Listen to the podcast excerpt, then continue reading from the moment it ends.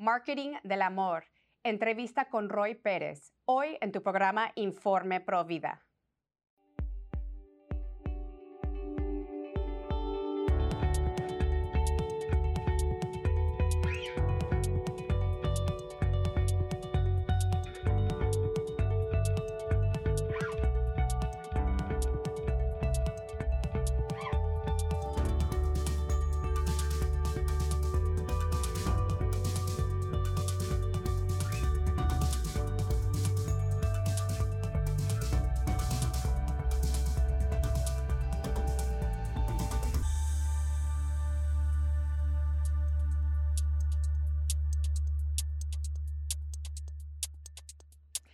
Bienvenidos familia de EWTN. Yo soy su servidora Patricia Sandoval y les acompaña desde los estudios de Birmingham, Alabama. Hoy aquí en Informe Provida les tenemos otra edición especial. Tenemos un gran invitado. Seguramente les va a fascinar este tema y esta entrevista. Su nombre es Roy Pérez. Nos acompaña desde Cancún, México. Él es licenciado en marketing con especialidad en marketing digital también es autor de los libros El marketing del amor y El amor en redes sociales. También es conferencista internacional con una década de experiencia en temas de desarrollo personal, teología de cuerpo, castidad, liderazgo cristiano y apologética. Roy, muchísimas gracias por aceptar esta invitación aquí en tu casa Informe Provida. ¿Cómo te encuentras el día de hoy? Hola Pati, ¿qué tal? ¿Cómo estás? Saludos a ti, a todo el auditorio que nos están, a, toda la, gente bonita que nos está escuchando y viendo. Y pues estoy muy contento y muy, muy feliz de estar aquí contigo en, este, tu programa, eh, hablando de estos temas que, vamos a platicar el día de hoy, que creo que hoy en día se, se necesita tanto, ¿no? Platicar sobre esto, ponerlo sobre la mesa, porque a veces queremos, pero no sabemos cómo no. Así es, Roy. Yo pienso que la prevención es importantísimo, la formación, la educación. Eh, hay una estadística que salió en el sitio web de Live Site News el día de ayer que fue de verdad muy impactante. En el año 2023, 44.6 millones de abortos en el mundo entero. Es la causa, fue la causa número uno de muerte eh, este año que acaba de pasar. Y bueno, obviamente hay una crisis de prevención y por eso nosotros queremos brindar estos programas, estos temas aquí en Informe Provida para prevenir una tragedia como el aborto, Roy. Eh, y cuéntanos un poquito más de ti y de tu misión. Eh, ¿Cuál es la misión detrás de tu apostolado, Roy? Bueno, claro que sí, Pati. Bueno, primero, eh, yo comienzo esto de dar conferencias, dar pláticas a través del, del, libro El Marketing del Amor cuando, cuando lo publico. Em, quería darle pues difusión al libro y empecé a dar las conferencias, pero desde la primera conferencia algo se encendió dentro de mí y dije, a ver, tengo que hacer esto con o sin libros, yo tengo que hablar. Y sobre todo al ver que los jóvenes tenían tanta sed de información y de querer hacer bien las cosas, pero que les faltaba la convicción y para esta convicción pues los argumentos, ¿no?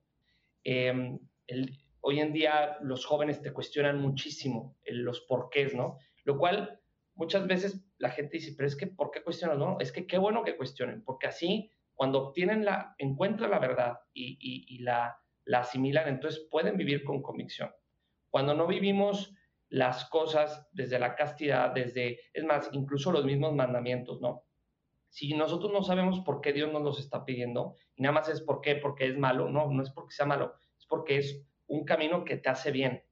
Y entender qué hay detrás de esos que te hace bien, te da convicción. Y los chavos tienen sed de eso, los jóvenes tienen sed de eso, pero encuentran pocas respuestas de los porqués. Eso fue lo que a mí me conectó y dije, quiero hacer esto para tratar de dar esos porqués. Porque mira, al final, y, esto fue un planteamiento que yo me hice, dije, a ver, si Jesús, que es la verdad misma, me dice que me vaya por aquí, que es, este es el camino, me trazó el GPS, debe de haber un motivo sólido y racional, porque si algo es Dios, es que Dios es un ser racional. No nada más es, te prohíbo esto porque se me da la gana y ya, no, es, te prohíbo esto o te digo que por aquí no, porque hay un mejor camino para ti. Entonces, entender esto fue lo que me motivó y me llevó a estar dando estas pláticas, conferencias, contenidos en Internet también, que es una excelente plataforma para poder llegar pues a los chavos, ¿no? Yo te conocí, Roy, eh, en el 2016 en una conferencia en Piedras Negras, Coahuila.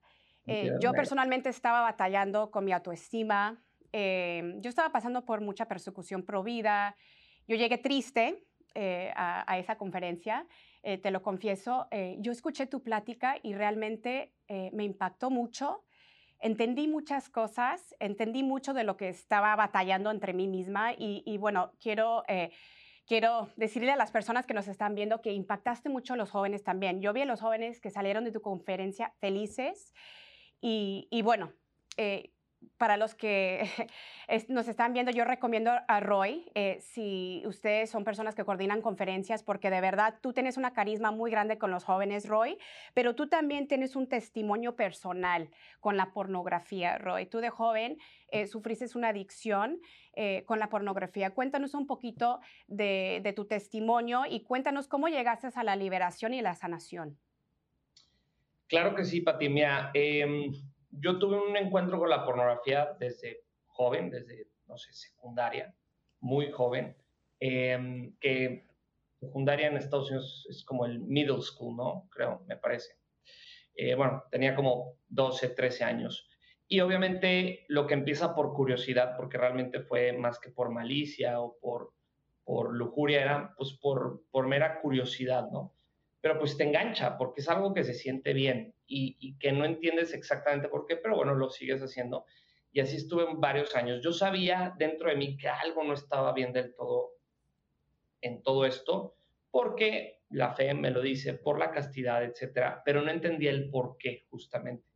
Y bueno, no tenía, por lo tanto, una convicción de realmente o sinceramente querer luchar contra esos. Obviamente era de que iba y me confesaba, y al, pero al día siguiente ya me andaba tropezando otra vez, ¿no? Entonces empezó a ser como un ciclo, un círculo vicioso y fue sobre todo una batalla silenciosa. Eh, nadie sabía de esto, eh, nunca se lo conté a nadie, era algo que yo cargaba conmigo. ¿Por qué? Porque me daba mucha vergüenza hablar de esto, me daba mucha pena. Con mis papás ni se diga, me daba muchísima vergüenza que supieran de esto. Pero bueno, al final eh, fue algo que cargué solo y que pues fue un proceso, primero de, de no soltarme de Dios, aunque no lo estaba haciendo de forma correcta, no lo estaba buscando de una manera adecuada a Dios, pero al final pues seguía confesándome, seguía luchando, pero en una lucha que yo en el fondo sabía que no estaba siendo sincera del todo, porque sabía que me iba a volver a caer. Em, y fue un día donde, fíjate, fíjate esta experiencia que me pasó. Iba al confesionario una nueva, en una nueva ocasión y en esa ocasión yo sí sentí realmente, me sentí hipócrita. Decía, es que no puede ser que otra vez ya me volví a caer. Como que ya estaba un poco cansado de esa misma dinámica de me confieso y al día siguiente me tropiezo y, otra vez y otra vez. Y fíjate yo, en mi falsa humildad, porque ahí realmente el demonio me estaba tentando, dije, ¿sabes qué, Señor? Yo ya estoy cansado, no quiero ser hipócrita, no quiero ser tibio. Esta es la última vez que, fíjate lo que dije en mi corazón, es la última vez que me confieso de esto. Yo ya no puedo, prefiero eh, ser honesto y decir, sabes que no puedo, esto ya. Y le dije a Dios, hazle como quieras. O sea, ahora sí que es la, o sea, como yo diciéndole a Dios, es la última chance que te doy, ¿no? Cuando en realidad es Él, Él el que me estaba dando la oportunidad nuevamente. Y como decía el Papa Francisco en alguna ocasión, no, Dios no, no se cansa de perdonarnos, sino somos nosotros quienes nos cansamos de pedir perdón. Y, y, realmente eso era lo que me estaba pasando, me estaba cansando de pedir perdón porque me sentí hipócrita. Y llego al confesionario, me pongo de rodillas y el padre me dice, oye, em, ¿de qué le quieres pedir perdón? Y ya iba a empezar otra vez en automático, como si estuviera en el autoservicio de, de McDonald's, así que pidiendo así, 2 del 1, 8 del 3, o sea, así, tal cual. ¿no? Y pausé y realmente de corazón, Dios puso unas palabras en mi corazón, o sea, me inspiró a decir, es que sabe, Padre, yo no puedo ya no puedo. Y cuando dije, ya no puedo, en verdad el Espíritu Santo iluminó mi conciencia y ahí comprendí, dije, claro, tú no puedes, por eso estás aquí, por eso estás en el confesionario, por eso está la Eucaristía, Por eso están todas estas armas espirituales y esta fortaleza espiritual que Dios te da a través de los sacramentos. Y fue como algo que ya sabía desde toda la vida, desde el catecismo, como que tomó otra, otra dimensión, otro, otro sentido. Y entonces entendí, claro, estoy aquí porque no puedo solo. Y fue ahí cuando dije, ¿sabes qué? Señor, no puedo, pero quiero poder. Y por eso estoy aquí. Y le pedí perdón al, al, eh, bueno, a Dios a través del sacerdote. Y desde esa ocasión a ti algo cambió dentro de mí. ¿Sabes por qué? Porque realmente al yo rendir mi corazón ante Dios en, de corazón en el confesionario, abrí el corazón y entonces Dios pudo derramar su gracia sobre mí. Y entonces me pudo dar la fuerza, porque yo puedo meter una, una botella, puedo meter esta botella debajo de una cascada, pero si tiene la tapa, no le va a entrar ni una gota. Y a veces vamos hacia el confesionario y a veces así pedimos la gracia de Dios en la oración, con el corazón cerrado. Y la mejor forma de abrirlo, al menos como yo lo entendí, fue doblar rodilla, pero acá en el corazón decir, yo no puedo, eres tú quien vas a poder en mí. Y ahí fue, ahí empezó un proceso distinto donde empecé cada vez a caer, ya no era cada semana, ahora era cada dos, tres meses. Y así fue, se fue espaciando. Algo que también me sirvió muchísimo y que lo tengo que comentar es esto, el rosario. Y la coronilla de la Divina Misericordia. Esas dos, bueno, es, una, es un paquete armes hasta los dientes de fuerza y de, y de, eh, y de gracia, ¿no? Y seguí avanzando y luego conocí la teología del cuerpo. Ahí fue realmente donde entendí el por qué vivir la castidad. Eh, yo tuve la misma experiencia, yo tuve una adicción fuerte a la metafenamina, a la drogadicción, y, y fue a través de, de, los sacramentos de la iglesia también, Roy, que, que, que yo encontré la liberación y la sanación. el, el, sacramento de la confesión no solamente es pues decirle al sacerdote nuestros pecados, a Dios nuestros pecados, sino que es una gracia especial que recibimos, esa sanación cada vez que nosotros nos vayamos a confesar. Y, bueno, es un regalo que el Señor nos da a través de la iglesia. Eh, ¿Cuál es el amor que el mundo ofrece, eh, Roy, versus el amor que Dios nos da? Y nos da gratuito. ¿Cuál es el, mundo, eh, el amor chatarra, como tú dices en tu libro, Marketing del Amor? Ese amor chatarra que el mundo te vende. ¿Y cuál es el amor de Dios? El, amor chatarra es este amor fácil y le, y le puse amor chatarra, que en inglés sería como junk love, ¿no? O, eh, que es como, quise hacer una analogía, una comparación con la comida chatarra, ¿no? Son, ambos son deliciosos, son adictivos, pero ambos te, no, no te hacen bien, no son sanos. Y lo mismo pasa con este amor que te vende el mundo. Es un amor rápido, es un amor express, es un amor de los sentidos, que es muy sensual, es muy sensitivo, de, de sentir placer. Y a, a, ver, no, no quiero que me malinterpreten. Eh, el placer, incluso sexual, es bueno, es necesario dentro del amor, es el famoso eros que hablaban los griegos, ¿no? El amor, de, de ahí viene eh, la palabra erótico, ¿no? Este amor eh, y esta atracción y este deseo es bueno, pero cuando se vive totalmente desconectado del amor verdadero, entonces se transforma justamente en lujuria. Y como decía Juan Pablo II la teología del cuerpo, pues la lujuria es el deseo vaciado totalmente del amor. Entonces, cuando tú quitas al amor de la ecuación, se transforma en un monstruo este deseo, se, se transforma en un pecado, en, en, esta lujuria que luego te toma de rehén, te vuelve esclavo de tu propio cuerpo, de tu propia sexualidad. Y entonces, lejos de ser libre, te vuelves esclavo. Y mientras uno sea esclavo y no tenga esa libertad, pues no puede amar. Y ese es el amor que te vende el mundo este amor rápido de las películas que se, los protagonistas se, se, conocen y a los cinco minutos ya se dicen que se aman y se acuestan. Y entonces eso está influyendo en la forma como estamos concibiendo y estamos definiendo el amor.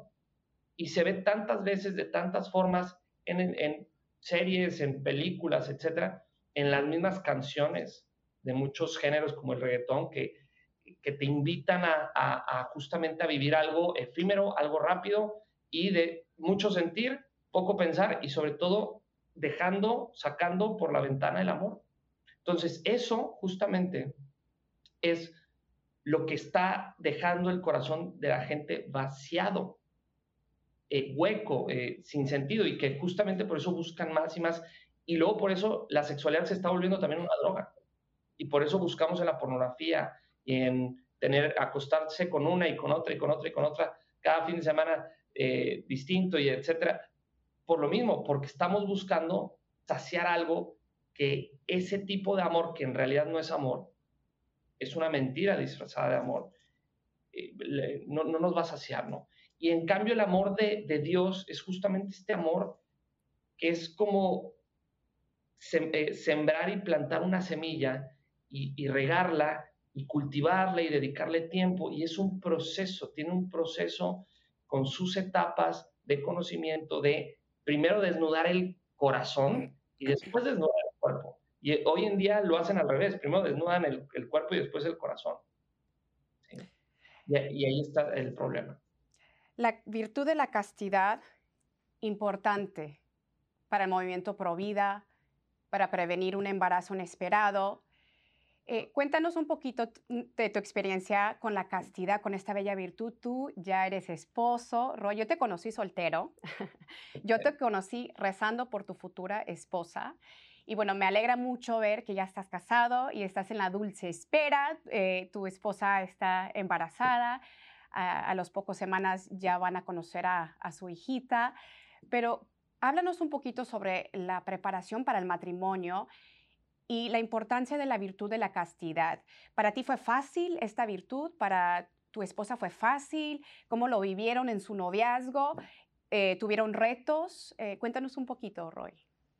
Híjola, eh, la, castidad, primero que nada, para mí es la escuela del amor.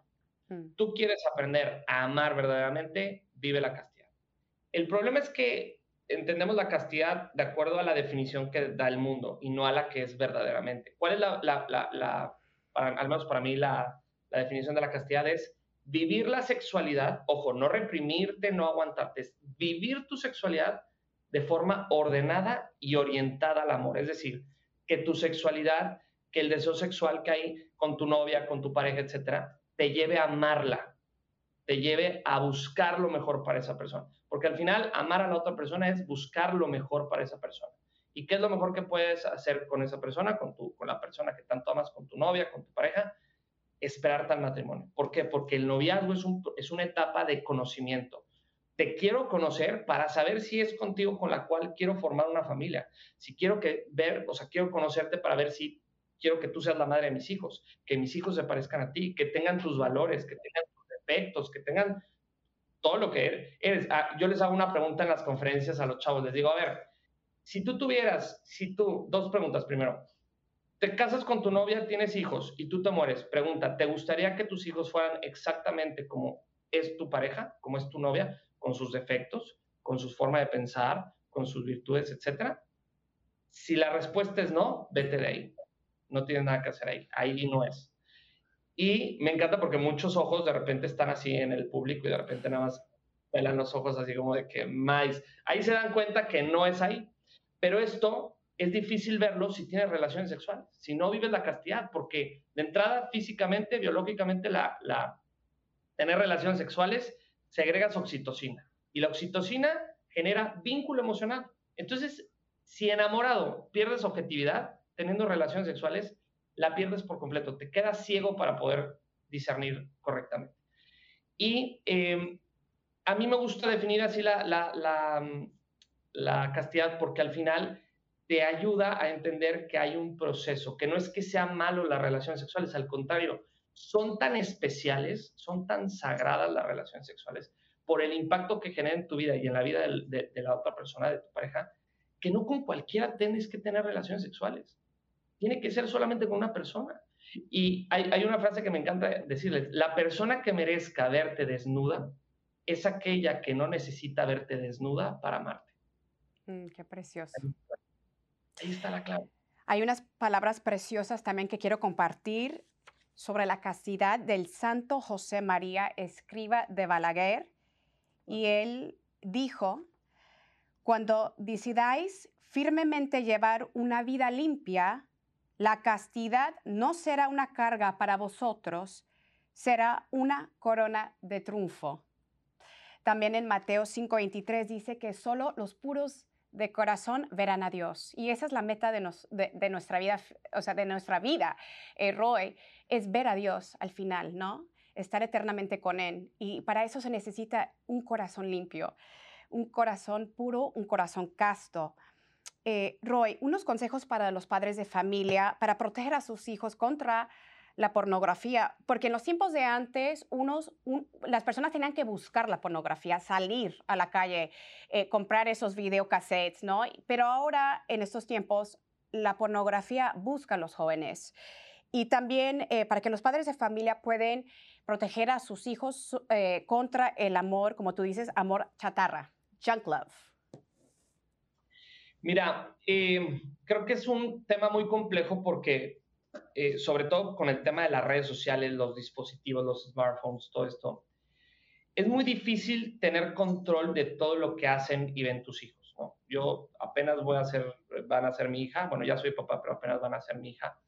Y, y, y me puedo imaginar que es muy complejo esa dinámica, sobre todo en la adolescencia, ¿no? Lo que sí me he dado cuenta es que, una, primero hay que hablar estos temas con los hijos, pero para poderlos hablar bien hay que formarse primero, o sea, hay que buscar, hay tanta información a la mano, este programa es un ejemplo, pero hay tanta información allá afuera eh, que, te pueden, que te puede dar herramientas para argumentarle, porque como te, te decía en un inicio, los chavos cuestionan y te piden los porqués, y cuando tú les dices nada más el porqué, porque es malo, no les convence. Entonces, ayudarles, fomentar esas conversaciones. Sé que a lo mejor puede ser que te puede dar pena hablar de estos temas con tus hijos, pero creo que justo es, eh, es un círculo virtuoso, y digo virtuoso porque es fomenta la convivencia con tus hijos, y eso va a hacer que se abran los canales de, diálogo eh, y entonces sea más fácil hablarlo. Dos, ora por ellos. Tres, sé que no puedes limitar y decir, ah, pues no te doy el celular. No, pero puedes poner aplicaciones que le puedan restringir ciertas páginas. Hay, hay muchas aplicaciones incluso gratuitas. Pero sobre todo, más allá de eso, es ayudarles a fomentar una autoestima sana. Porque una autoestima sana les va a ayudar a poder decir, hey, necesito ayuda cuando la necesitan. Y dos, aprenden a decir no sin sucumbir ante la presión, sobre todo de los amigos, porque muchas veces, y la gran mayoría de las veces, la gente empieza a consumir pornografía y los chavos y demás por presión, por la curiosidad, porque todos los amigos en el grupo de WhatsApp están compartiendo eh, contenidos así de este tipo. Entonces, el que ellos aprendan a decir no sin sentir miedo al rechazo, viene de la autoestima. Y, por supuesto, orar por ellos. O sea, en verdad, la oración de un padre es protección para tus hijos y no significa que vayan a estar, que a lo mejor no se vayan a tropezar, pero que sería lo ideal. Pero es que Dios no los va a abandonar aunque se tropiecen y eso es bien importante. Tenemos algunos minutos que nos queda del programa, pero eh, breve. Si un chavo está mirando el programa eh, día de hoy, también las mujeres eh, son adictas a la pornografía pasos eh, que puedan, ¿cómo pueden comenzar a salirse de esta adicción? Pasos breves. Bueno, primero reconocer que no se puede solo, eh, busca ayuda, no pasa nada, eh, busca a alguien de confianza a quien le puedas contar esto para que te ayude, alguien que realmente sepas que esa persona quiere tu bien, ¿sí? Porque le vas a abrir algo muy íntimo de, ti y tiene que alguien que realmente quiera lo mejor para ti y sepa, porque luego a veces también la gente que nos quiere nos puede aconsejar mal. Alguien que realmente digas, esta persona me va a aconsejar bien para dejar la pornografía. Dos, ríndete a Cristo. Eso fue lo que a mí me sirvió. Dile, reconócele, ve, ve a la iglesia y dile de rodillas, no puedo, ayúdame, pero con el corazón en la mano, con todo el corazón. Pon los medios, pon aplicaciones para bloquear la pornografía. No te metas, ah, pues que cada vez que voy al baño veo pornografía, pues no te metas con el celular al, al baño. O sea, pon los medios, no tengas televisión en tu cuarto, ese tipo de cosas que a lo mejor harían que sea más laborioso o, batalloso el, ir a buscarla. Pon esos frenos, ¿no? Eh, haz ejercicio. Eh, el hacer ejercicio te va a ayudar a, encauzar toda esa energía, sobre todo cuando eres joven y que traes la hormona a mil por hora. Eso te ayuda a desfogar esa energía que traes, que es normal y que es sano que, traigas esa energía. Eh, ve a terapia también, obviamente, a terapia, a trabajar, porque muchas veces la, pornografía es el síntoma de una herida emocional que no está resuelta. Y con esto no nada más terapia psicológica, sino también a los sacramentos. eso es lo primeritito. Ve a los sacramentos, confiésate, comulga, ve a misa si puedes entre semana, hora eucarística, etc. Eh, busca una red de apoyo. Hay muchas páginas como Fight the New Drug eh, que te dan consejos, que te dan eh, muchas herramientas para poder pelear contra esta adicción. Y por último, intégrate a algún apostolado para amar. Al final, la sexualidad, el deseo sexual, Dios lo hizo para que fuera una forma fácil de buscar amar. Entonces, tu corazón tiene sed de amar, ponlo a amar. Y en el momento en que lo pongas a amar en algún apostolado, haciendo algo por los demás, sales de ti y dejas de verte a ti. Muchas veces nuestros problemas se hacen grandes porque estamos centrados y nos estamos viendo al, eh, al, ombligo, nos estamos viendo a nosotros mismos. En el momento en que sales de ti, empiezas a ver las cosas de otra forma y sobre todo te concentras en los demás para ayudar. Y eso te va a llenar el corazón, te va a dar vida, porque es el amor al final, y eso te va a dar fuerza también para poder luchar contra esto.